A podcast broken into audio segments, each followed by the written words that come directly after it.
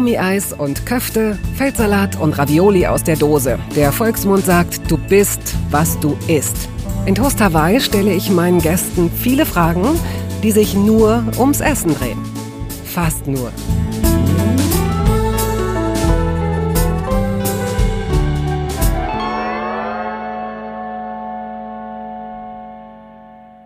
Eckhard von Hirschhausen hatte immer schon hehre Ziele. Als Kinderneurologe versuchte er, möglichst viele seiner jungen Patientinnen und Patienten zum Lachen zu bringen. Auch wenn ihnen gar nicht danach war. Als Clown, als Zauberer. Später versuchte er in seiner Funktion als Comedian und Mediziner uns allen das Thema Gesundheit in seinen Bühnenprogrammen nahezubringen. Sehr erfolgreich im Übrigen. Er schreibt Bücher, die Bestseller werden, er hat eine Stiftung und nach wie vor den Antrieb, jedem von uns auf möglichst humorvolle und schmerzfreie Art zu verdeutlichen, hier, schau mal, willst du das nicht anders machen? Es wäre besser für deine Milz. Oder gleich, äh, es wäre besser für die ganze Welt. Aber niemand sollte ihn dabei für einen Dogmatiker halten. Auch er verhält sich durchaus mal widersprüchlich. Und genau das macht ihn so glaubwürdig. Es lebe das Weißmehl. Ausnahmsweise. So, hier vor mir sitzt Eckart von Hirschhausen und äh, erst einmal herzlich willkommen natürlich. Hallo Bettina. Das Tolle ist, ich habe so einen gewissen Wissensvorsprung. Ob, wir kennen uns ja ein bisschen, wir kennen uns lange, wir kennen ja. uns nicht gut, aber wir kennen uns lange. Aber was Essen angeht, ist es tatsächlich ein bisschen Blindflug. Aber ein bisschen was weiß ich, denn als du hierher gekommen bist, hast du äh, etwas gegessen, ähm, etwas Gesundes und etwas Ungesundes. Ähm, ja, ich, ich äh, bin ja äh, mit diesem Essenspausen gerade auch wieder unterwegs.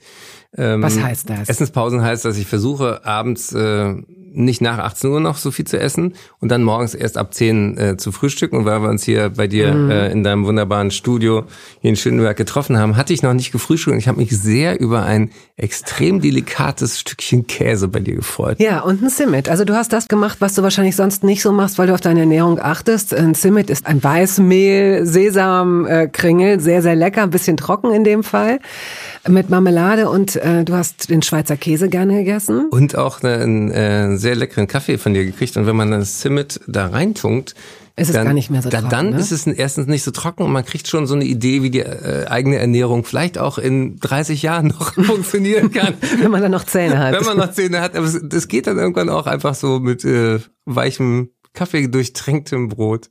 Hast War du dich, lecker, danke dir. Hast du dich eigentlich früher als Kind äh, davon in irgendeiner Weise beeinflussen lassen, was so Zähneputzen angeht, dass deine Eltern dir gesagt haben, wenn du das nicht machst, fallen dir die Zähne aus und du kannst nichts mehr essen? Ähm, ich habe tatsächlich äh, total viel Plomben. Also ähm, da merkt man auch, wie Zahngesundheit sich in den letzten, wir sind ja beide Jahrgang 67, ist ja auch kein Geheimnis, entwickelt hat. Äh, damals gab es noch keine Fluoridprophylaxe, damals hatten die Zahnpasta äh, Hersteller das auch noch nicht immer drin. Und äh, deswegen, ich habe viel zu viel Süßes gegessen als Kind und äh, entsprechend auch viel äh, Amalgam in meinem Mund. Ich weiß nun aber auch, dass wenn man das rausholt, mehr Quecksilber in den Körper kommt, als wenn man es einfach drinnen lässt. Und äh, vor allen Dingen finde ich auch immer abstrus. Äh, ich habe ja äh, jetzt seit drei Jahren Steckenpferd für Klima und Gesundheit. Wusstest du, dass Kohleverstromung fünf Tonnen Quecksilber jedes Jahr in Deutschland in die Luft pustet? Nein. Also wir machen uns Gedanken über Quecksilber in den, in den Zähnen. Und Quecksilber ist halt ein Gift äh, fürs Nervensystem. Und äh, ich erinnere mich noch, ich war ja hier äh, Pflegepraktikant, nicht weit äh, im, im Süden von Berlin im Haus Waldfriede. Und äh, wenn da ein Thermometer runtergefallen ist, die waren ja damals noch quecksilberhaltig, ja. Fieberthermometer, dann äh, wurden alle Patienten aus den äh, Zimmern evakuiert, weil es also giftig ist. Und die niederste Charge in der Krankenhaushierarchie war damals der Pflegepraktikant ja. Hirschhausen, musste das dann mühselig zusammenkehren. Das sind so, so kleine Kügelchen, das ist ein mhm. flüssiges mhm. Metall. Und ähm, als ich dann las in der Recherche für mein Buch, fünf Tonnen Quecksilber gehen jedes Jahr, einfach weil es Teil von der Braunkohle ist, mit in die Luft. Und das atmen wir alles irgendwie wieder mit ein. Dachte ich, ey, wir regen uns manchmal auch über die falschen Sachen auf. Wir werden auch über Süßigkeiten sprechen, möchte ich Gerne. an dieser Stelle sagen. Ich, ich, ich bin bis heute äh, Addict, bin ich bekannt. Ja? Ja. Bist du, äh, dann ähm, steigen wir doch einfach mal da ein, wo es losging. Du bist in Frankfurt am Main äh, geboren Mhm. worden, aber dann mit einem Jahr nach Berlin gekommen. Also eigentlich bist du sowas wie ein Berliner. Du bist eigentlich bist du ein Berliner. Dankeschön.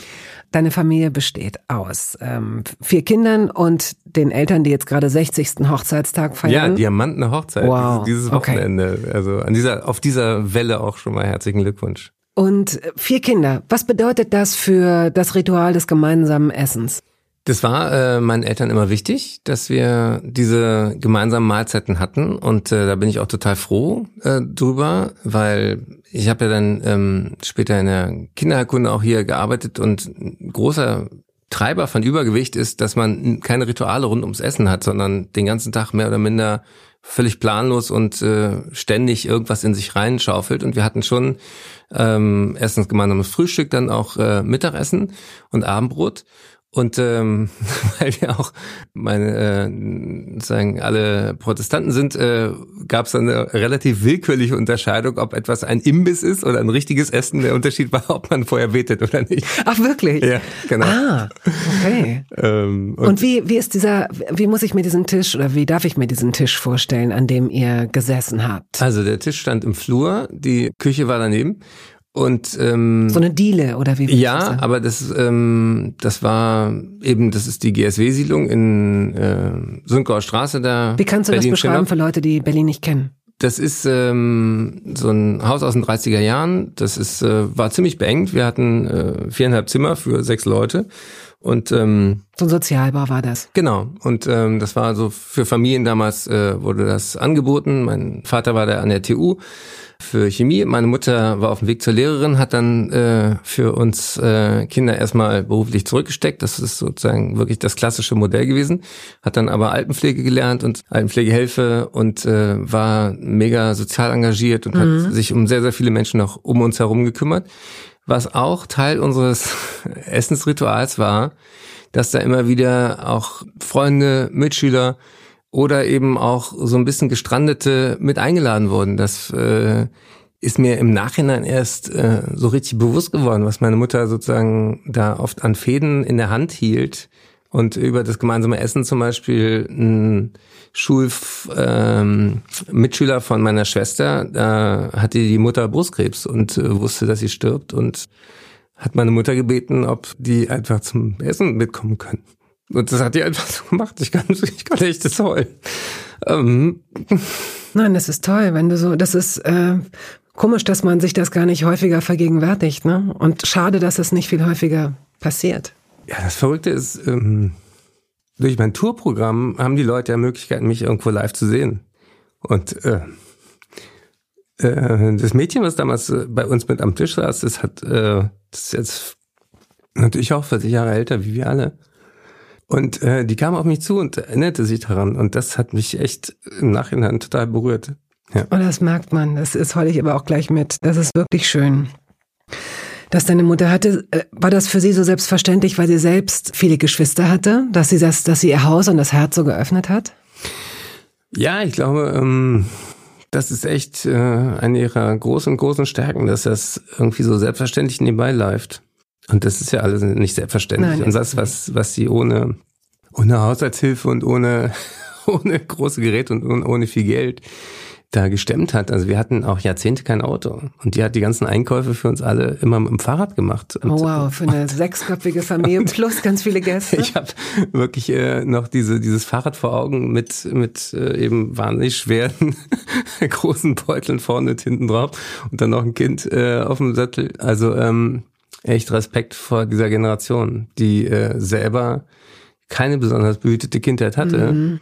Äh, die waren geflüchtet und ähm, kamen eben eine neue Klasse und äh, gehörten nicht richtig dazu. Die, das waren Deutschbalten, die hatten dann in, in Deutschbalten. ja, also ähm, kam aus Estland. Ähm, meine Eltern kannten sich logischerweise als Kinder nicht, die haben sich dann später in, in Tübingen kennengelernt beim Studium. Aber äh, wenn die so erzählen, was, was, was sie selber auch durchgemacht hatten, dann äh, versteht man auch erst recht, was, was das bedeutet, ähm, ja, andere Menschen immer so mitzudenken. Und ähm, das war für mich irgendwie, fühlte sich das so selbstverständlich an. Und ähm, Das äh, weiß man oft erst im, im Rückblick dann zu schätzen, was sie da gestemmt hat. Sie äh, hatten zum Beispiel dann auch, als wir Kinder größer wurden, ich habe lange mit meiner Schwester im, im Doppelbett geschlafen. Und irgendwann waren meine Eltern so wichtig, dass jedes, jedes der vier Kinder ein eigenes Zimmer hat, was in einer vier, vier, vier Zimmerwohnung nicht so richtig klappt.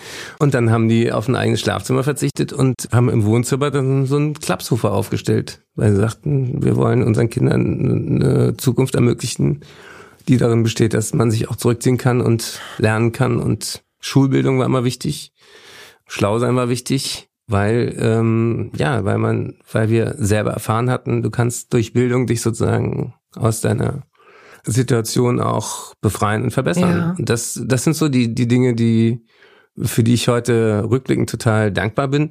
Kochen war nicht so das Thema. Also es war immer was auf dem Tisch. Gibt es eine baltische Küche? Ja, es gibt eine Speise, das sind so Blätterteigtaschen, zum Beispiel Piroggen heißen die. Äh, die baltische Küche war natürlich nah dran an der, an der russischen. Mhm äh, gibt's äh, diese ganzen äh, rote Beete Sachen und äh, ähm, Sag mal so ein, Borscht Sachen, die du zum Beispiel so, ja. und Piroggen, Piroschki, diese, das ist dann so mit äh, Hackfleisch und, und, und Kräutern eingebacken in so Blätterteig. Das ist sehr lecker, wird traditionell auch mit Schnaps dann serviert, nicht für die Kinder, aber und äh, vor allen Dingen gab es einen ein Geburtstagskuchen, Kringel der äh, Jelbrot im Jargon, der besteht aus safranhaltigem so einem Brotteig. Mit, also so ein bisschen gelblich. Ja, genau. Also ähm, deswegen Gelbbrot und die äh, dann gab's äh, Mandeln drauf und äh, Rosinen und äh, das war eben dieser Geruch von von Kringel äh, war immer das Signal. Heute hat wieder einer Geburtstag und äh, das war was ganz Besonderes. Und wenn man das nicht von Kind auf an kennt, schmeckt auch nicht jedem. Also Gäste kriegten das dann manchmal und das ist natürlich gewöhnungsbedürftig, wie wie jeder das kennt, äh, wenn man irgendwie ein Gewürz oder einen Geschmack äh, nicht ja. äh, inhaliert hat, dann äh, sträubt sich der Körper manchmal. Aber für mich ist das mit ganz viel Liebe verbunden. Gibt es ein Gericht, an das du dich erinnerst?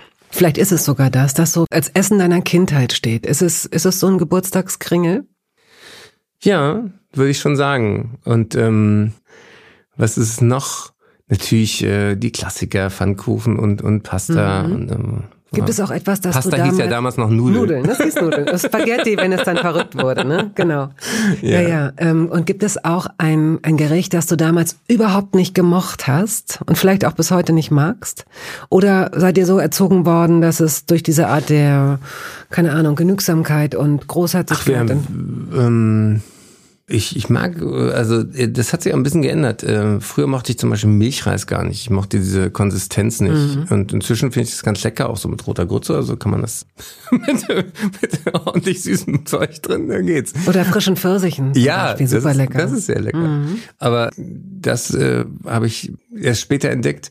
Es gibt ja biologisch sozusagen, können Kinder oft so Bitterstoffe besser wahrnehmen als, als später. Und das ist der Grund, warum äh, manche Gemüse, zum Beispiel Brokkoli, da sind inzwischen viele von diesen Bitterstoffen rausgezüchtet worden. Aber deswegen ist es so, dass Kinder manchmal mit bestimmten Gemüsesorten hadern. Oder Basilikum, Oregano, solche, solche Sachen. Genau, und später findet man das super. Mhm. Und ähm, zum Beispiel bei Schokolade merke ich das, dass ich heute ähm, lieber eben die, die, die Dunkler. dunkleren mhm. mag und äh, früher, also das, das ist gar nicht so, so komplett konstant.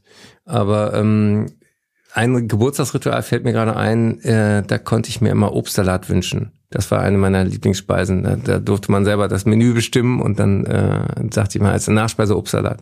Und der bestand dann aus Äpfeln, Orangen, Weintrauben und Bananen? Ja, alles, alles rein. Naja, da muss, weil, weil da muss halt lange stehen, dann, dann suppt sich das dann nämlich so, sich das, genau. so, so, dann genau. gibt es eine einzigartige Mischung und das habe ich geliebt. Und dann darf es aber auch nicht kippen. Also wenn es dann zu nee, lange, ne, das ist so, das ist so irgendwie so in between. Heute ist ein Obstsalat noch mit Mango und Kiwi und so, ne? Also das ist, heute gibt es tatsächlich ja ganz andere Obstsorten, die selbstverständlich für uns sind, die man in jedem Bio-Supermarkt, in jedem Supermarkt erwartet. Früher ist das etwas rudimentärer gewesen. Ich weiß noch, wie aufgeregt ich war, als wir zu dritt dritt die erste Kiwi gegessen haben, was das irgendwie für ein, wie so ein Experiment, so als wenn wir, wir haben uns gegenseitig angeguckt, als wären wir nicht sicher, ob wir jetzt alle in die Luft fliegen oder so. Das war schon Hat wirklich auch so sehr bisschen besonders. Was von einer Handgranate. Hat es, genau. Seid ihr denn als äh, Kinder angehalten worden, den Tisch zu decken oder abzudecken? Oder sind die Mädchen automatisch dazu verpflichtet worden dabei? Nee, also ähm, die, ich habe ja äh, eine Schwester und zwei Brüder, deswegen war das äh, schon auf alle gleich verteilt. Es, es gab so einen Plan mit, äh, entweder musste man Tisch decken, abräumen oder äh, Spülmaschine ausräumen. als Also wie das heißt hatten. Plan? War das aufgeschrieben? So, wo man, wurde Ja. man eingeordnet? Das, ja, aber das äh, wurde dann immer auch so ein bisschen, äh, war so Dealmasse, also äh, du, Okay. konntest, du konntest dann auch, auch andere Dinge darunter sagen, mit deinen Geschwistern tauschen. Und Aha. ich glaube, das kennen viele, die, die mit anderen aufgewachsen sind. Wie bist du denn heute beim Geschirrspülmaschine einräumen? Weil da gibt es ja auch, da gibt es die Freestyler, denen alles egal ist und die sich über die Frage schon wundern. Und dann gibt es die, die sagen, wenn ich ganz ehrlich bin, sortiere ich das nochmal nach, wenn jemand mir geholfen hat. Es gibt diesen schönen Satz, Menschen, die fragen, ob sie in der Küche helfen können, können es meistens nicht. Aber ich, ich ähm, versuche da im Rahmen meiner Möglichkeiten doch, doch meinen Part zu machen. Ich habe zum Beispiel, äh, ja, also bei, beim, beim Besteck gibt's ja die grundsätzliche Frage, ob man sozusagen mit einer Gabel na- mit, nach unten, mit, nach unten oder nach oben macht. Wenn man einen Besteckkasten hat. Ich habe zum Beispiel eine Schublade. Ich lege Ach, du, die. oh ja. Ja. Ich, ähm, ich, ich bin schon eher der pragmatischere Typ als meine Frau und ich habe auch kein Problem, zum Beispiel Gläser aus der Spülmaschine einfach so in den Schrank zu räumen, ohne sie nach äh, Zu polieren. Zu, nachzupolieren, weil ich denke, naja, komm, nachher kommt doch da wieder Wein rein und wenn, wenn das gefüllt ist, dann, dann sieht man doch auch nicht, dass da, da so ein bisschen Kalkspritzer dran ist und der Wein hilft einem dann auch beim Vergessen. Da gibt's, glaube ich, Vor allem Unterschiede in der Toleranz. Ich habe einfach sehr, sehr lange auch in WGs gewohnt und äh, meine Frau sagt manchmal so äh, halb liebevoll, kommt ein bisschen auf den Kontext an. Es kann auch eine, ein, ein etwas warnenden Unterton haben, dass, dass ich sozusagen aus dieser studentischen Achtlosigkeit äh, nie so richtig herausgewachsen bin. Ich äh, muss da jetzt so stochern. Möglicherweise stimmt es ja auch gar nicht. Aber wenn ich dich jetzt so einschätzen müsste, dann würde ich sagen, ja, du bist extrem strukturiert einerseits und andererseits hast du aber auch so ein irgend so ein, so ein Chaos um dich rum oder in dir drin. Ich weiß nicht, aber ich halte dich schon, ich meine, als jemand, der Medizin studiert hat und als Arzt gearbeitet hat, musst du eine gewisse Struktur haben, glaube ich. Wenn da alles nur so anarchisch läuft, dann kriegst du das gar nicht hin, dann kriegst du dein Studium gar nicht hin. Andererseits sieht man, wie viel Spaß es dir macht zu improvisieren auf den Bühnen und so weiter. Also wie würdest du sagen, was ist dir wichtig? Was ist dir, dass zum Beispiel ein Teller ganz sauber ist? Oder gibt es irgendwas, worauf du wirklich Wert legst bei solchen Sachen? Nee, also ähm, das sind ja sehr intime Dinge, die Ja. du fragen willst, aber ich, äh, ich äh, gehe da gerne mit, weil ich bin ein bekennender Chaot. Und im Rückblick wundere ich mich, was ich schon alles auf die Kette gekriegt habe. Im Verhältnis dazu, wie wenig Struktur ich an den Tag lege. Also zum Beispiel, wir hatten gerade über mein Pflegepraktikum äh, geredet. Da war ich jeden Tag irgendwie pünktlich da um, um sechs Uhr, wann es da losging, äh, auf Schicht. Und im Nachhinein habe ich mich gewundert, weil ich, ich war, hat, war dann, meine erste Stelle war da wohnte ich hier in Schöneberg und musste immer morgens mit der S-Bahn äh, ans andere Ende der Stadt in, in, in Norden, Reinickendorf und Frohnau war ich in der Kinder- und Jugendpsychiatrie. Und da habe ich es auch irgendwie geschafft, aufzutauchen morgens. Und einmal, weiß ich noch, äh, bin ich im Zug eingeschlafen, weil das war halt irgendwie noch auch die Zeit, wo ich dann parallel sozusagen hier in der Bar jeder Vernunft aufgetaucht bin und manchmal in, So ein in ganz kleines Varieté. ja, so Mitternachtsshows gemacht habe in Hackischen Höfen im, im Chamäleon und so und später im Wintergarten. Und das lief lange Zeit so so wie so ein Schattenleben. Äh, hatte ich sozusagen nachts mein Bühnendasein, mein kreatives äh, Feld und, und tagsüber war ich da im Krankenhaus. Und dann bin ich ja mit morgens nochmal eingeschlafen und bin dann mit dem Zug weiter durch, durch die Peripherie gefahren, bis ich irgendwann hinter Oranienburg endlich wach wurde und dachte, scheiße, scheiße, scheiße, vergessen. Und äh, dann hatte ich mein Rad dabei und äh, bin reumütig dann einmal, glaube ich, in der ganzen Zeit nur zu spät gekommen. Aber um deine Frage zu beantworten, ich, ähm, wenn Leute das erste Mal in mein Arbeitszimmer kommen, sagen die oft äh, ein bisschen erstaunt, oh Eckart, ich wusste gar nicht, dass du Messi bist. Und dann sage ich immer, Entschuldigung, ich bin kein Messi, ich bin ein Sammler ohne festgelegtes Themengebiet. Ich verstehe. Also ich, ich, ich kann tatsächlich mich für viele Dinge gleichzeitig begeistern und warum ich so ziemlich viele Dinge hinkriege, ist nicht mein Verdienst, sondern weil ich Gott sei Dank auch tolle Menschen um mich herum habe in meiner Stiftung und äh, in der Agentur mhm. und so mhm. weiter, die das, was, die eine Struktur, die das, was mir an Struktur, Struktur fehlt, okay. dann geben. Und äh, es gibt einen gemeinsamen Kalender, in dem Dinge ja. eingetragen werden und okay. äh, ab und an gucke ich da auch rein. Brauchst du morgens Kalorien? Brauchst du morgens ein warmes Getränk, um in den Tag zu kommen? Ich trinke jeden Morgen erstmal eine Tasse Tee, so ein leckerer äh, Grey. Und äh, dann ist das, das zweite Ritual ist dann die erste Tasse Kaffee. Und äh, Frühstücken habe ich mir ähm, ein bisschen abgewöhnt. Und ähm, was hast du denn früher gefrühstückt? Früher dachte ich mal so, die erste Mahlzeit ist ganz wichtig und so. Aber jeder hat ja so seinen eigenen Rhythmus. Und ähm, wenn ich auf Tour bin, kriege ich das ziemlich gut äh, hin, dass ich einfach um 18 Uhr mit der Crew esse und dann am nächsten Morgen nicht vor 10 Frühstück und dann hast du deine 16 Stunden mhm. äh, Essenspause, die ja für den Körper sehr gut sind, hast du automatisch drin. Das fühlt sich überhaupt nicht an wie ein Verzicht. Jetzt in der Corona-Zeit habe ich wieder ein bisschen zugelegt, was ja vielen Menschen so gegangen ist. Du hast plötzlich sehr, sehr viel mehr Zeit zu Hause es äh, wird mehr gekocht, es äh, wird auch mehr abends gegessen. Du hast viel weniger Bewegung automatisch mhm. und weniger äußere Struktur. Und äh, aber jetzt äh, bin ich auch wieder auf dem Weg zu dem äh, Gewicht, was ich gerne habe. Ich versuche auch mich da nicht zu kasteien. Ich finde ja diese Idee mit den Essenspausen auch deswegen so genial, weil das nicht über Verbote, Verzichte und über du musst irgendwie Kalorien zählen geht, sondern gib ab und an deinem Körper eine Pause, damit er das, was was er schon hat, auch mal verwenden kann. Ja, aber das klingt so einfach. Also ganz ehrlich, ich finde es nachvollziehbar und schön, aber nach 18 Uhr nichts mehr essen, wenn man sagen wir mal bis 23 Uhr ist total oder so. asozial. Also und mein also, Magen knurrt dann, also erstmal essen gehen mit Freunden, genau, muss man hm, ja. so, aber das hat uns die Pandemie äh, neulich hat sie jemand Pandy genannt. Da habe ich gedacht, ja, irgendwie Pandy, die Pandy. Pandemie. Hi Pandy, how are you? da ist es ja eh reduziert worden oder ganz ganz weggefallen, aber ich muss dir auch sagen, wenn ich, wenn ich sagen wir mal um elf oder um halb zwölf ins Bett gehe, knurrt bis dahin mein Magen aber sehr. Und mit. Aber wie ähm, oft hast du das gemacht? Weil ich habe ich habe das früher zum Beispiel. Ich erinnere mich jetzt daran, dass ich, äh, als ich mich als Mädchen mal oder als junge Frau dachte ich, ah, meine Oberschenkel müssten irgendwie dünner sein. Da weiß ich, dass ich aus irgendeinem Impuls heraus bin ich eine Weile spät frühstücken gegangen. Wir reden hier von der Studentenzeit. Ja, es ist wirklich lange her. Ich habe irre lange geschlafen. In der Zeit habe ich noch in der Gastronomie gearbeitet nachts und so weiter. Also das heißt, ich habe sowieso lange geschlafen. Ich hatte morgens keine Termine. Dann bin ich irgendwann frühstücken gegangen und dann habe ich auch wirklich alles gegessen, was ich essen wollte. Croissants, Nutella, diesen ganzen Kram hoch und runter, Eier. Und dann habe ich für den Rest des Tages nichts mehr gegessen, so dass ich aus irgendwelchen, das ist mir schleierhaft, wie ich das durchhalten konnte, weil ich heute, ich hätte Kreislaufprobleme beispielsweise, mhm. ich wäre unterzuckert, ich könnte das gar nicht und das meine ich auch. Ich finde, es ist, äh, du sagtest ja auch gerade, das ist sehr persönlich, wie man, es kommt darauf an, was man für eine Konstitution hat. Ich glaube nicht, dass das für alle Menschen gleich mhm. gut ist. Ich weiß es nicht. Sag du es nee. mir als Mediziner. Nein, also diese Idee, dass es eine Ernährungsform für alle gibt, ist sowieso Unsinn. Aber deswegen ist es ist es gut, finde ich, ein bisschen damit so experimentieren, weil viele Dinge, die, die ich auch selber lange sozusagen für notwendig hielt und gedacht habe, das muss so sein, ähm, sind es de facto nicht. Und zum Beispiel dieses, dieses Gefühl von Hunger oder von Magengrummeln hat bei mir echt äh, ziemlich nachgelassen dann, wenn du es zwei, drei Wochen mal ausprobierst. Und ähm, ich bin da selber überhaupt nicht so strikt dabei, ähm, wie manche Leute das da machen. Ich finde, äh, Essen ist kein Kampf. Ist kein, Nein, im Gegenteil. Ist, ist kein, ist ja, also viele haben inzwischen so ein, so ein verkopftes äh, Verhältnis zu, mm, zum, zum Essen.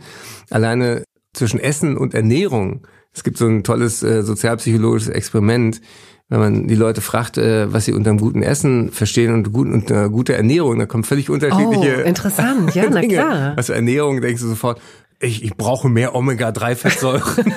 ja, das, das oder, stimmt. Oder ungesättigt und so. Und bei gutem Essen hast du halt völlig andere Bilder im Kopf. Und ich denke, äh, Leute, entspannt euch. Äh, es gibt ja auch so, gerade unter den äh, Gesundheitsaposteln immer solche äh, Diskussionen, was ist gesünder, drei Vierkornbrötchen oder vier Dreikornbrötchen. Und ich sagt, äh, Leute, esst, was euch schmeckt und davon nicht zu viel und am besten eben pflanzenbasiert und wenig tierische Nahrungsmittel. Also vor allen Dingen rotes Fleisch ist inzwischen äh, mhm. ziemlich klar, dass das für unseren Körper nicht äh, erstens nicht notwendig ist und zweitens, was das Klima angeht, ist halt, dass äh, diese Fleischproduktion global der absolute, ja. absolute mhm. Killer. Mhm. Und deswegen träume ich in meinen ganz verwegenen Nächten, dass wir vielleicht zum Ende des Jahres eine riesen Grillparty machen, weil pro Kopf von allen, die jetzt zuhören, haben wir ungefähr 400 Nutztiere für jeden einzelnen Menschen auf diesem Planeten. Das sind Rinder, Schafe, Kühe, äh, Kühe und Rinder sind das gleiche, aber äh, Hühner und so weiter und so fort. Und die pupsen, die kacken, die machen diesen Planeten platt. Und wir schieben vorne Kalorien, die Menschen essen könnten, rein, damit aus 20 Kalorien eine Kalorien wird. Also für das, für das, für das Futtermittel, für, das, für, für, die Tiere, Futter, genau. ja, ja. Und das ist halt mega verschwenderisch. Und äh, diese eine Kalorie Fleisch esse ich auch gerne, aber eben brauche ich auch nicht öfter als vielleicht einmal die Woche oder alle mhm. zwei Wochen. Da bleibt ja was übrig. Und das, was übrig bleibt, ist, äh, ist ja nicht weg, sondern diese 19 Kalorien äh, Fehlbetrag, das ist dann die Scheiße. Und das sind dann äh, alle die Dinge, die wir wegwerfen ja. und die Kadaver und, und, und. Also es ist, wenn man sich anfängt damit zu beschäftigen, alles nicht schön. Und da denke ich, warum machen wir nicht einmal eine riesen Nutztier-Grillparty? Meinetwegen zu Silvester, alle, die gerne Fleisch essen, dürfen sich einmal sowas von satt essen und dann sind diese ganzen Tiere weg. Tiere und diese Stelle leer und dann machen wir da mal, können wir sagen, wir haben doch selber Zähne, wir brauchen keinen Wiederkäuer zwischen dem Acker und mir, wir können selber kauen und natürlich gibt's Nomadenvölker, wo es nur Gras gibt und da braucht man äh, auch Tiere, die das dann zu was für den Menschen Verwertbaren verwandeln können. Aber so nur um so eine Zahl zu nennen, ich glaube, von zehn Tonnen Weizen, die in den USA hergestellt werden, gehen nur eine oder zwei überhaupt in den menschlichen Verzehr und der Rest wird alles sozusagen weiter verwurstelt. Ja, das ist absurd. Und das ist also alles so, auch, so. Also aber weißt, ja weißt du, was das Absurde ja? ist zum Thema, zum Thema Essen? Wie viel für Tiernahrung auch Fleisch produziert wird. Also ähm, ich habe ja, ich kann diesen komischen Blick auf die Welt auch nicht ausschalten, auch wenn wir manchmal über ernste Themen reden. Ich sehe mich immer im, im, im, auf dem Regalbrett für Tiernahrung steht dann oben Futter für Kaninchen und ein Regalbrett drunter ist Hundefutter mit Kaninchen drin. Ja. Und alle, die das kaufen, das eine oder das andere denken, mm. ich bin besonders tierlieb. Mm. Und ungefähr ein Fünftel, also 20 Prozent der Fleischproduktion in den USA geht nur für Hunde- und Katzenfutter. Ei. Das heißt also, wenn man klar darüber ist, dass, dass Fleischproduktion einen desaströsen äh, mhm. Output hat, mhm. auch mit Methan, was nochmal mhm. viel schlimmer ist als CO2 und so, dann muss man sich ja auch fragen, mit welchem Recht definieren wir dann, dieses Tier ist äh, wahnsinnig wertvoll, in Anführungsstrichen. Total. Und dafür dürfen wir ganz viele andere Tiere töten, um diesem Tier ein tolles Leben zu ermöglichen. Das ist wirklich absurd und ich habe es an anderer Stelle schon mal gesagt, ich habe selbst einen Hund ja. und ich habe, bei mir ist der Groschen sehr spät erst gefallen, dass ich so dachte, hä, aber na klar. Guck mal, jetzt hört Tag, sie zu. Ja, sie hört die ganze Zeit zu, weil sie so Hunger hat. Ellie guckt dich an. Ja. Redest du über mich? Ich habe es ihr schon mal erklärt. Und dann schleppe ich immer diese ganzen Dosen, dieses Weißblech, tote ja. Tiere da drin, die unter schlimmsten Bedingungen und Tierabfälle und was da alles drin ist und, und das Geld und bla bla. Und dann habe ich irgendwann mal gedacht, ich mach's anders und habe ihr was gekocht, ganz viel Reis und mhm. Gemüse mhm. und die und? kriegt immer nur eine Gabel Fleisch, das braucht sie schon für den Geschmack, aber es ist ein, ich sage jetzt mal ein Zwanzigstel dessen, ja. was ich sonst verbraucht habe und der Hund ist happy und du siehst sie, die ist 14 echt? und die sieht echt aus wie ein junges Ding und springt rum, die ist Ellie, super in Form. Nee, wirklich. nee, aber ähm, es gibt in Potsdam auch ein Startup, die machen Hundefutter mit Mehlwurmprotein. Ja, habe ich auch gesagt. Ich glaube, das wird auch sowieso so ein Future-Ding natürlich nochmal mit Insekten und Protein. Ja. Werbung. Es gab eine Phase in meinem Leben, in der ich alles richtig machen wollte in Bezug auf meinen Körper. Genügend Flüssigkeit, Bewegung, die richtige Ernährung. Hey, ich werde ein ganz neuer Mensch und kürze das an dieser Stelle mal ab. Aus mir wurde kein ganz neuer Mensch. Solche Pläne sind löblich, aber in der Regel zum Scheitern verurteilt. Wir wollen zu schnell zu viel und übersehen, wer wir sind und wer wir jahrzehntelang waren. Nichts gegen Veränderungen, nichts gegen gesündere Angewohnheiten oder Ernährungsumstellungen. Aber ich finde, sie müssen zu unserem Leben passen und es muss irgendwie Klick machen im Kopf. Rückblickend kann ich sagen, dass mir die Dinge, die sich bei mir dauerhaft in Bezug auf meinen Körper oder Ernährung veränderten, immer auch einleuchteten, weil ich eine Veränderung in meinem Körper oder in meiner Kondition oder in meiner Konzentration spürte. Vor ungefähr zwei Jahren riet mir eine sehr gute Freundin, die Ärztin ist, dazu, ein paar kleine Check-ups durchzuführen und bat mich eindringlich darum, täglich Omega-3-Fettsäuren zu mir zu nehmen. Wenn du sonst auf alles verzichtest, Bettina, darauf bitte keinesfalls, sagte sie mir und empfahl mir gleich noch die Marke dazu, Norsan. Da hätte sie die Inhaltsstoffe gecheckt, die nähme sie nämlich selbst auch. Nun ist es ja nicht so, dass ich das nicht selbst schon hundertmal gelesen hätte. Allein schon um Entzündungen abklingen zu lassen, ist unser Körper auf ungesättigte Fettsäuren angewiesen, kann sie aber nicht selbst produzieren. Wir müssten täglich 250 Gramm Makrele oder Sardellen oder Lachs essen. Bekommt niemand von uns hin, oder? Ich begann dann damit, verschiedene Produkte zu vergleichen. Rezensionen, Qualitätsnachweise, Erfahrungsberichte und landete, das hätte ich mir also sparen können, wieder bei Norsan. Daher fällt es mir wahrscheinlich auch so leicht, diese Produkte hier zu bewerben. Es gibt die hochdosierten Omega-3-Produkte im Sortiment als Kapseln oder Öle aus Fischöl oder Algenöl. Letzteres dient als vegane Variante. Und für Kinder gibt es beispielsweise vegane Kaugelee-Drops. Mein Favorit ist das Fischöl, weil ein Esslöffel pro Tag ausreicht und ich damit zudem noch Vitamin D3 aufnehme. Gesundheitsversprechungen kann und darf ich hier nicht machen, das ist klar, aber ganz subjektiv als Bettina kann ich sagen, dass ich mich deutlich fitter und konzentrierter fühle seit anderthalb Jahren, also seit ich das Öl täglich nehme. Und ich werde dabei bleiben, Podcast-Werbung hin oder her. Und meine Arztfreundin ist auch happy. Sie ist eine von über 5000 Ärztinnen und Ärzten, die die Produkte von Norsan empfehlen. Ich habe auch gerade nochmal nachgeschaut. Norsan ist die meistverkaufte Omega-3-Marke in deutschen Apotheken. So, und weil das der Deal auf Gegenseitigkeit ist, machen wir es hier endlich auch mal so, wie Sie das vielleicht schon aus anderen Podcasts kennen. Es gibt einen Code mit einer Ermäßigung von 15 Prozent auf Ihre erste Bestellung. Dieser Code ist gültig bis zum Ende des Jahres und lautet Toast 15, kleingeschrieben und ohne Leerzeichen. Toast 15. Sie finden die Infos dazu auch in den Show Notes.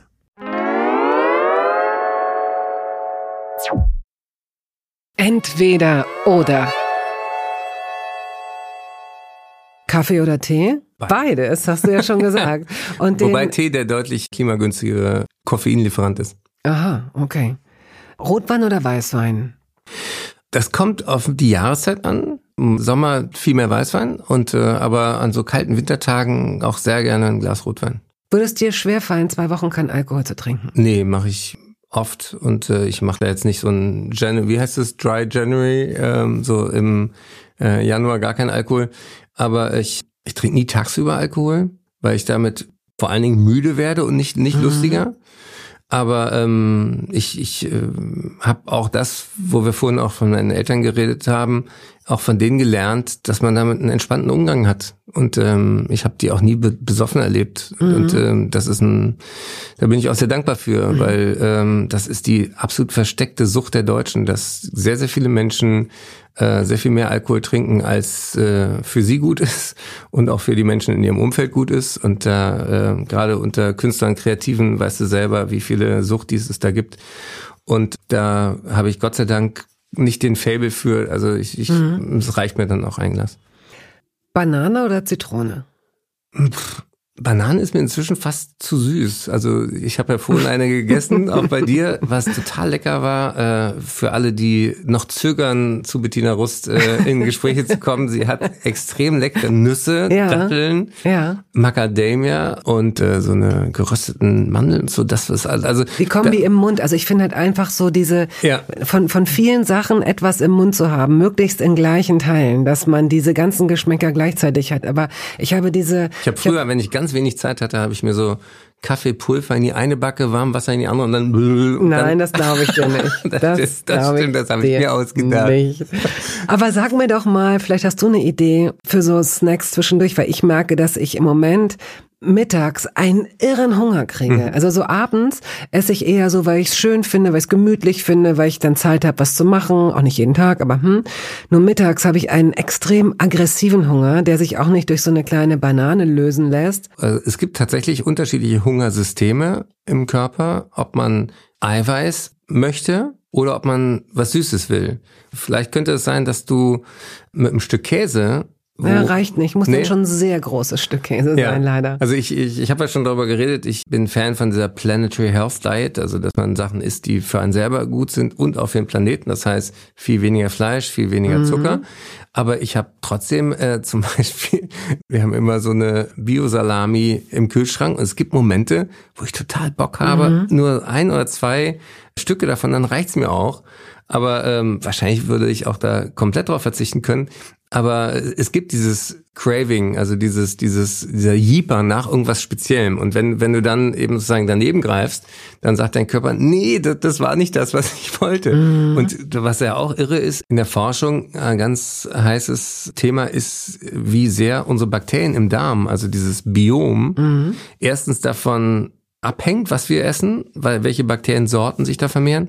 Und zweitens, wie sehr unsere Mitbewohner im Bauch unsere Gefühle verändern, unseren Hunger nach bestimmten Dingen, Übergewicht hängt damit zusammen, sogar Depressionen bis hin zu Parkinson ja. hat mit den Bewohnern ja. im Darm zu tun. Und ähm, das finde ich total irre. Weiß ich noch, zu Beginn meiner Ausbildung, Medizinstudium, spielte Ernährung überhaupt keine Rolle. Und da hat man immer so ein bisschen gelächelt über die, über so die Naturkunde Ärzte, die so sagten, ja, alle Krankheiten beginnen im Darm. Und heute sagst mhm. du, shit, die mhm. hatten total recht mhm. damit. Und weißt du, was das der Verrückteste ist? Ich weiß nicht, ob es in einer Ernährungssendung gehört, aber es gibt Stuhltransplantationen. Hast du davon ja, schon gehört? davon habe ich gehört. Das finde ich interessant. Das klingt jetzt, es kommt ja nicht oben, es kommt ja unten rum rein. nee, also oben rum, das wäre genau. jetzt komisch. Aber um ganz genau diese Darmbakterien in einem fremden Darm anzugeben, Ja, aber es oder? gibt Menschen, die haben so entzündliche Darmerkrankungen und da stimmt praktisch die Mischung nicht. Mhm. Und die kriegst du dann auch nicht sozusagen durch noch mehr Joghurt essen wieder äh, ins mhm. Gleichgewicht. Und was dann tatsächlich hilft, ist zum Beispiel auch nach, nach äh, langen Erkrankungen oder auch ähm, Antibiotika haben wir natürlich auch, ähm, manchmal sind sie äh, notwendig, ja. oft werden sie verordnet ohne äh, zwingende Notwendigkeit.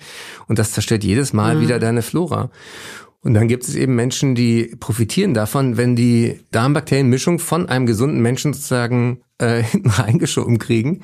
Klingt jetzt erstmal ein bisschen abstrus, ist aber tatsächlich ein modernes Heilverfahren.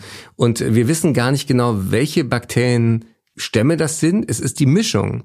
Und wenn ich äh, mich so viel für eben dieses, dieses Motto drei Krisen für den Preis von zwei, Artensterben, Pandemie und Klimakrise hängt zusammen, interessiere, dann ist das in der Außenwelt auch immer ein Spiegel von unserer Innenwelt. Also wir haben Artensterben draußen und wir haben auch ein Artensterben in uns. Wir haben heute viel weniger Biodiversität an Darmbakterien als die Menschen noch vor zwei Generationen. Und das weiß man, weil man zum Beispiel auch von einzelnen Naturvölkern Stuhlproben untersucht hat und die haben völlig andere Bakterien. Und äh, das finde ich so irre, dass wir viel stärker mit dem, was wir essen, uns verändern und ähm, immer Teil sozusagen von dem, dem, dem ganzen Web of Life, dem, dem allen Lebendigen ja. sind, als äh, wir denken ja. immer, ich bin noch hier und hier ist die Welt. Nee, wir sind Teil davon. Teil, ja. Es war eine super Antwort auf die Frage Banane oder Zitrone. Stimmt.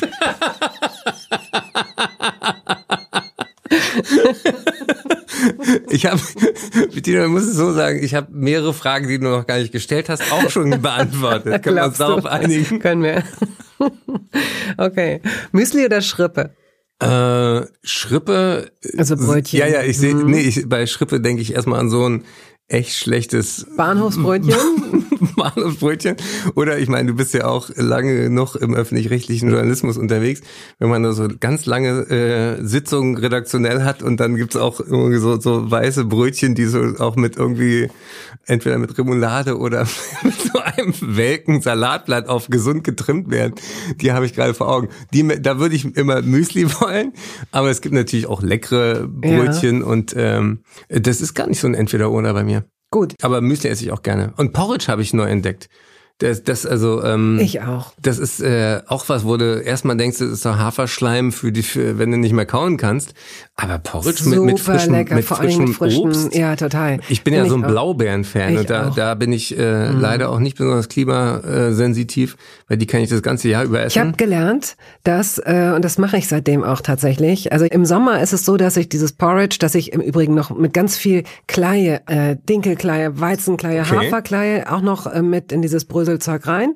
Da ist es auch nicht gezuckert, das ist natürlich Für alle, die mit Reizdarm zu tun haben, auch Japanische Flohsamen. Genau, die Flohsamen kommen rein, Hanfsamen kommen rein, äh, Walnüsse kommen rein und noch ein paar Dinkelflocken. Und oh. es schmeckt so gut. Es ist wahrscheinlich 85.000 Kalorien. Es ist mir so egal, weil Nein, es, es mich mega. auch wirklich richtig satt macht, und das lecker macht schmeckt. glücklich. Und deine Darmbakterien mit. Und ich äh, schnippel da frische Pfirsiche und Nektarinen rein. Und äh, wenn es die nicht gibt, dann eben Blaubeeren. Und ich hatte jedes Mal auch so ein schlechtes Gewissen weil wenn es nicht die Saison ist, muss es mhm. eingeflogen werden.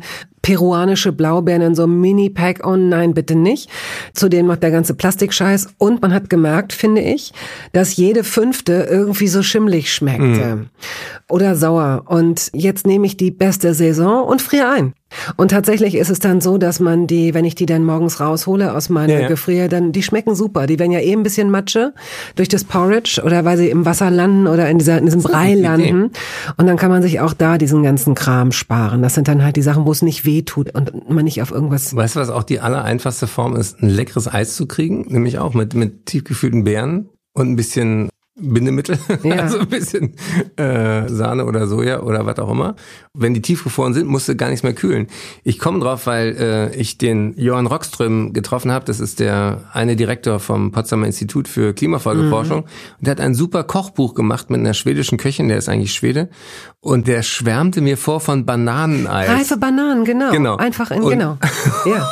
Und, und das ist äh, so ein bisschen, weil ich halt nicht wirklich kochen kann, war das das Rezept für mich. Es braucht nämlich nur eine Zutat, nämlich mhm. reife Bananen.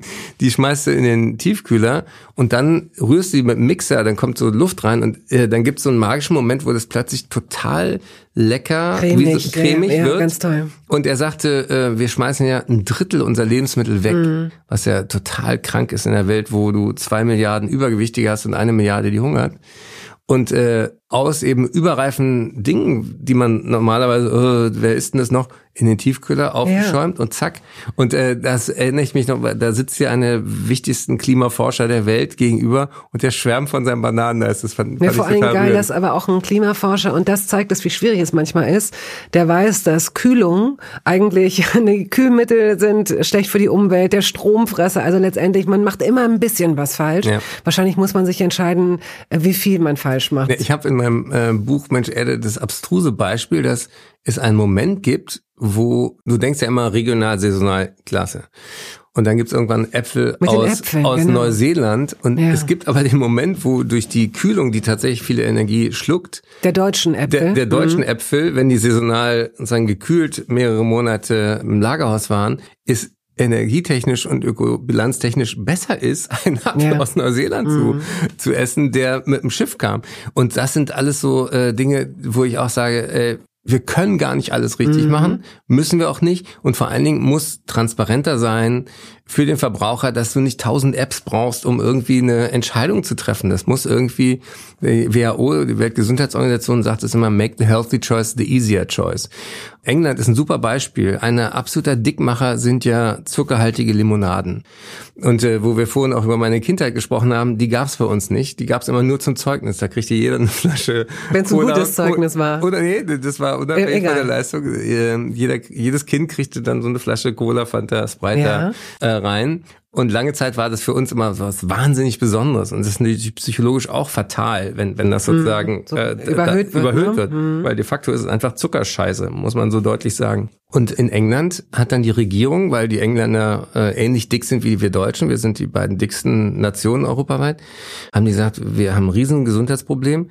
Wir machen einfach die Mehrwertsteuer abhängig von dem Zuckergehalt von den Limonaden und haben dann gesagt, wer mehr als 5 Gramm pro 100 Milliliter reinpacken will, muss dafür 29 Prozent Mehrwertsteuer zahlen, Okay. statt 7 oder 19. Und äh, zack ist es sofort gelungen, dass die großen Lieferanten alle miteinander den Zuckergehalt gesenkt haben. Ah ja, und es ist okay. immer noch Mhm. süß genug. Also du, wir haben uns einfach an so einen Zuckerrausch gewöhnt. Ja. Und äh, das ist eben eine gesetzliche, dafür macht gibt's ja Steuern, weil die was steuern. Und das geht. Und in Deutschland hatten wir jahrzehntelang immer so eine herzkonservative und sehr Bauernlobby äh, hörige Landwirtschaftspolitik und äh, Verbraucherschutz war fatalerweise dort mit angesiedelt. Das ist sozusagen ein politischer Fehler. Und da ich kam mir überhaupt nie voran mit mit der Prävention sozusagen von Zivilisationskrankheiten. Punkt. Was war die Frage? Wir sind noch bei entweder oder. Die ideale Pizza, auf der liegt was? Ah, ähm, Pizza esse ich äh, zwischendurch wirklich sehr gerne und dann so eine vegetarische. Und ich bin ein großer Fan von Artischocken. Also Cacciofi heißen die, glaube ich, auf Italienisch. Mhm. Okay, also Artischockenpizza, bisschen Käse, ein bisschen Ja, und auch- Sugo und das war's Ja. dann. Alles klar. Grieche oder Italiener? Da ganz klar Italien. Also diese mediterrane Küche hat ja natürlich auch in der griechischen Variante tolle Sachen. Ich bin, seit ich weniger Fleisch esse, entdecke ich auch neue Gemüsesorten. Also Okraschoten zum Beispiel finde ich super. Oder auch Aubergine, da kann man echt viel machen. Da sind die Griechen weit vorne. Machst du das denn eigentlich auch selbst oder lässt du dich bekochen? Kannst du ein bisschen kochen? Ein bisschen. Aber das ist echt nicht äh, der Rede wert. Aber äh, ich meine, äh, Gemüse auf dem Grill kriege ich auch hin. Und äh, natürlich auch irgendwie so basale Pasta mit Pesto und Eierspeisen. Ich glaube ja auch, ein Grund, warum Männer immer so mit Fleisch ein Stück Lebenskraft und so assoziieren, ist die banale Tatsache, dass viele Männer einfach gelobt werden wollen für relativ wenig Aufwand und, und ein Stück Fleisch auf den Grill zu schmeißen, kriegt jeder hin. Und dafür gibt's dann Applaus, zumindest von den anderen Jungs, die oh, äh, Also wenn ja. dieses Klischee wirklich stimmt, dann könnte man Da das umleiten auf kannst du nicht den Boden saugen und sauber machen und so, wo es dann heißt, nee, meine Hände sind zu groß oder ich kann mich nicht hinknien oder so. Also Lob, da hätte ich ganz tolle Umleitungsmöglichkeiten, wenn es so einfach Nein, aber, ist. aber glaubst du nicht, also die- die- dieser Fleischmythos, der wird immer sozusagen mit so einer Männlichkeit assoziiert. Und Ist das so. finde ich, das finde ich total fatal. Ja, ich, ähm, ich finde es auch fatal. Ich kann es mir nicht erklären. Ich darf mich aber auch nicht so reinsteigern, ja. Also und ich sehe, dass es immer wieder sich selbst erneuert. Also irgendwas, weiß ich nicht. Sag mir jetzt, ist. Mhm. Aber dann kaufen die Jungs irgendwie einen Grill für 800 Euro und einen Nackensteak für 1,99. das ist komisch, ne? das passt irgendwie Das ist zusammen. wirklich komisch. Sahne oder Fruchteis? Fruchteis. Ich bin ein echter Sorbet-Fan. In jedem Restaurant, wenn ich mal abends essen gehe, frage ich mal, und äh, ich, ich habe das auf der Karte nicht entdeckt, haben Sie irgendwie, irgendwie ein Sorbet? Sie haben es bestimmt übersehen. Ich hab's äh, Weißbrot oder Schwarzbrot? Gerne schwarz. Und hast du schon mal selbst ein Brot gebacken? Ja, das haben wir zu Hause gemacht. Meine Mutter hat das auch lange Zeit gemacht. Und das ist ja wirklich äh, super lecker. So warmes, Lecker. warmes Brot. Äh, Wenn es innen dann die- weich ist und außen knusprig? Und wo die Butter dann auch drauf schmilzt, das ist ein echter Genuss. Viel mehr braucht man nicht. Vielleicht ein bisschen äh, Salz, ein bisschen Oder Pfeffer noch auch. oder eine gute Tomate Ja. oder so. Sehr, sehr lecker. Wobei ich inzwischen auch gerne so eine pflanzliche Butter esse. Also weil Butter hat ja auch einen echt Ja. Scheiße CO2-Rucksack. Und es gibt eine super Alternative in diesem schwarzen Papier. Kennst du das? Ich weiß jetzt kenn nicht genau, wie es Äh, heißt. Meine heißt äh, Alsana oder was. Und ähm, man kann sich, also das äh, klar ist irgendwie Butter ist auch so ein Klischee. Das ist irgendwie das gute Leben, wenn man die gute Butter dabei hat. Aber in vielen Kontexten äh, geht es wunderbar mit pflanzenbasierten Fetten. Und dieses, also eine Freundin von mir hat ihrem Freund das untergejubelt. Also weil der Ja. immer sagt, nee, und ich mag nicht, ich schmecke Genau, sofort und so weiter. Hat er's gemerkt? Nee, hat das nicht, hat er Ja. nicht gemerkt. Und es heißt irgendwie der schwarze Block oder so ähnlich. Okay. Und es Klingt so ein bisschen anarchisch. Ja, aber ich weiß auch nicht, wie der Name jetzt wirklich, ob es, ähm, ob ich da was ganz Komisches mit assoziiere, gibt's eben auch im Bioladen im Ja, aber wobei ich grundsätzlich überhaupt kein Fan von diesen Ersatzprodukten bin. Also ich finde, Du, ich man, glaube, man, du, man was braucht du, darf ich, ich Ja. unterbreche dich jetzt deswegen ganz, du meinst, du bist Fan, aber nicht, wenn sie als etwas verkauft werden, was sie nicht sind, Genau. so Ersatzwurst. Ja, ich war in der Recherche auch bei Sarah Wiener auf dem Hof. Da hat sie auch mal äh, Kerko, die war gerade ja, hier, ja. die sich ja auf europäischer Ebene auch total super wichtigen Mhm. Themen widmet. Und da hat sie auch darüber geredet, wie, wie oft in diesen Fleischersatzprodukten mega viel Fett und, und, und, Mhm. und Zeug drin ist, was überhaupt nicht gesund ist. Also das nur das Fleisch wegzulassen und dann irgendwie Füllstoffe da reinzuballern, ist auch Käse. Aber Käse ist jetzt wieder was anderes. Ich mag zum Beispiel Falafel. Ich meine, hier, Mhm. hier äh, im Umkreis von, äh, von, Ja. von einem Kilometer gibt's auch Berlins beste Falafelläden. Und so ein Falafel muss doch gar nicht anstinken gegen Hackfleischbällchen. Muss doch nicht so tun, als wäre es eins, sondern kann sagen, ich bin ein geiler Falafel. Mhm. Und da, da meine ich eben auch, wir können äh, viel entspannter sein, die Dach Sachen nicht immer sozusagen, weil wir jetzt weniger Fleisch essen, müssen wir irgendwas essen, was so aussieht wie, aber ist es nicht. Quatsch. Pflanzenbasiertes Essen ist ein Verzicht, nämlich ein Verzicht auf Mhm. Herzinfarkt und Schlaganfall. Und darauf verzichte ich gerne. Aber vielleicht ist es wirklich so, dass erstmal psychologisch da so ein Groschen fallen muss, dass man irgendwann sagt, pass auf, und du hast es nicht gemerkt, das waren jetzt dreimal Burger. ähm, und ich, ich gebe dir recht, diese Ersatzmittel sind nicht immer besser. Auf oft ist da auch dann Zucker drin oder irgendwelche anderen ja, ja. Das kann man sich, das variiert natürlich auch, dann gibt es bessere und schlechtere.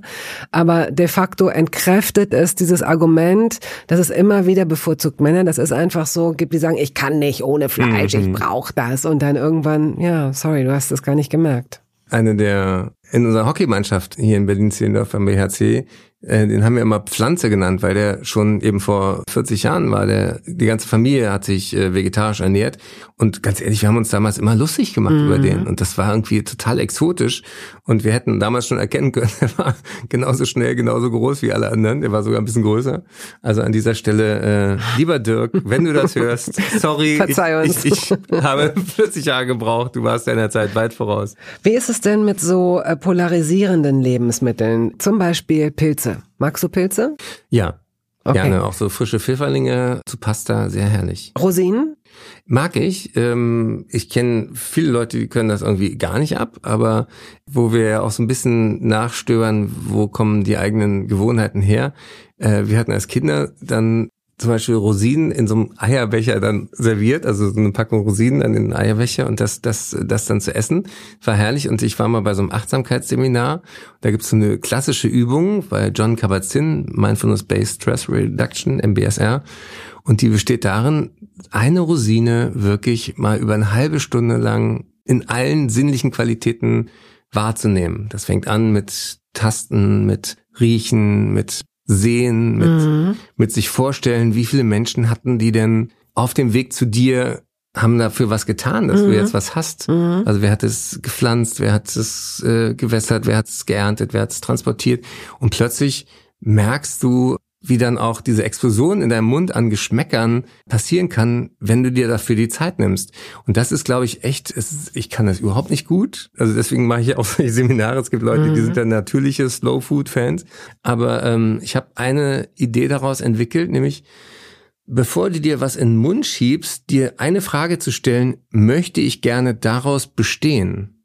Also wir, wir trennen immer das, was wir essen und was wir sind. Und man sagt ja, man isst, was man isst. Und auf eine Art ist da eine tiefe Wahrheit verwurzelt, weil alles, was wir essen, sind ja dann die Bausteine Aus für jede Körperzelle ja, und jede Hirnzelle ja, und. Äh, unser Blut und so weiter. Und wenn man das sich ab und an fragt, dann weiß ich auch, wo ich Momente hatte, wo ich irgendwas in der Hand hatte, Nee, und ich hatte so einen kurzen Moment mhm. des Ekels. Ja. Wie, wie konnte ich früher eigentlich ja. Tonnen auch von so Süßwaren und, und Gummizeug in mich reinhauen? Mhm. Und dachte immer, ja, ich bin jetzt gerade gestresst oder wütend oder was auch immer, das brauche ich jetzt. Und, und dann gibt's so ein kurzes äh, Zucker hoch und dann kommt dann Insulin, dann gehst du in den Keller, bist danach noch schlechter ja. äh, drauf als vorher und hast auch noch mega viel Kalorien in deinem Bauch, leere Kalorien. Und diesen Moment der Achtsamkeit, bevor man sich was in den Mund schiebt, zu fragen, möchte ich daraus bestehen, das finde ich tatsächlich ein Trick, der mir immer wieder hilft, auch zu Eine sagen, nee, ja. ich bestrafe mich mhm. jetzt. Also ähm, wir denken immer, ich belohne mich mit so Junkfood. Und sich irgendwann klar zu machen, das ist keine Belohnung. Tu dir einfach nur Sachen rein, wo du auch Ja innerlich ja. zu sagst. Hast du denn noch so ein Guilty Pleasure? Also du hast dich jetzt so viel mit gesunder Ernährung beschäftigt. Gibt es so, ah. was ist das, wo du jetzt sagst, ja komm, und dann gibt's dann doch diese Tage, natürlich predige ich Wasser, aber hin und wieder trinke ich auch Wein. Also Wein trinke ich sehr gerne. Äh, ich trinke auch gerne Bier. Tiramisu, da werde ich sehr schwach und äh, will gar nicht wissen, wie viele Salmonellen da manchmal auch mit drin sind. Solange mein Magen die, die noch irgendwie verwursten kann, esse ich das auch gerne. Schokolade kann ich auch sehr, sehr gerne. Ähm, auch so mm. Mousse-Schokolade. Aber das nimmt wirklich über die letzten fünf bis zehn Jahre spürbar ab. Also ich bin äh, nicht mehr so anfällig für diesen Süßcrash. Ja, okay. Und ich glaube auch, dass es vielen Menschen so geht. Magst du Gurken? Ja. Magst du Austern? Nee, gar nicht. Magst du Innereien? Boah. Nee, so, das, also das finde ich richtig nee, das, eklig. Das sind ja immer auch noch, Weil das, das sind, sind ja Entgiftungsorgane. Wie kann man denn Entgiftungsorgane, eine Niere oder eine Leber essen? Reis oder, oder Kutteln. Aber da muss man auch äh, äh, ganz kurz äh, sagen, viele von diesen Gerichten bis hin zum äh, Saumagen sind ja auch Gerichte, die entstanden sind zur Resteverwertung. Und diesen Gedanken, dass man ein Tier, wenn man es schon tötet, ganz isst, ganz ja, isst ja. den mhm. finde ich eigentlich total richtig. Und da gibt es auch diese Nose-to-Tail-Idee, dass man eben viel mehr dann verwerten kann. Aber für mich ist es absolut nichts. Reis oder Nudeln? Äh, lieber Nudeln. Nudeln oder Kartoffeln? Äh, Bratkartoffeln sind geil. Diese, diese Kruste und äh, natürlich Acrylamid, ist das... lecker. Ja, so. her damit. also ich würde jetzt gerne noch tiefer einsteigen oder wir sind noch nicht ganz äh, dabei. Wir müssen jetzt abbinden, weil du tatsächlich jetzt schnell weg musst. Danke, dass du uns dieses Zeitfenster überhaupt gegeben hast. Ja, Wenn das gerne. jetzt hier ein Essen wäre, würdest du zum Schluss einen Schnaps nehmen, Cappuccino trinken, Espresso, ein Wasser, Käseplatte? Was wäre dein Wunsch? Und zum Schluss das Dessert. Ähm, die ultimative Kombi, wenn wir noch mehr Zeit hätten, ja. wäre dann am Ende ein Glas Rotwein mit dunkler Schokolade und äh, nochmal den Käse, den du vom Winterfeldmarkt da hattest. Da musst du mir sagen, was ist okay. die geheime Quelle? Das war, sage ich dir das, gerne, das, der heißt Roter Teufel. Der war sehr lecker. Ich danke dir. Der schwarze Block, der rote Teufel und Stimmt. Tschüss. Tschüss. War mir eine Freude.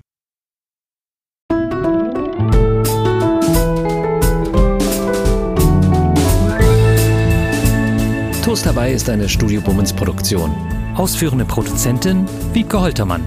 Ton und Schnitt Henk Heuer. Musik Jakob Ilja. Neue Folgen hören Sie jeden Samstagmorgen. Überall da, wo es Podcasts gibt.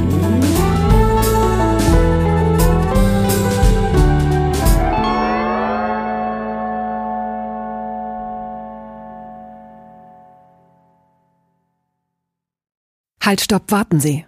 In eigener Sache möchte ich feierlich bekannt geben, dass das erste Toast Hawaii Buch da ist. Es heißt Das Essen meines Lebens und darin vorkommen Olli Schulz, Iris Berben, Anke Engelke, Guido Maria Kretschmer, Flake, Barbara Schöneberger, Henry Hübchen und einige andere. Und jede und jeder von ihnen hat mir ein Essens-Selfie geschickt und ein persönliches Rezept. Das ist ein super Buch zum Verschenken für alle Feste, für alle Geburtstage und Essenseinladungen. Das Essen meines Lebens. Ein Kochbuch, ein Interviewbuch und ein Fotobuch. Sie können das jetzt bestellen.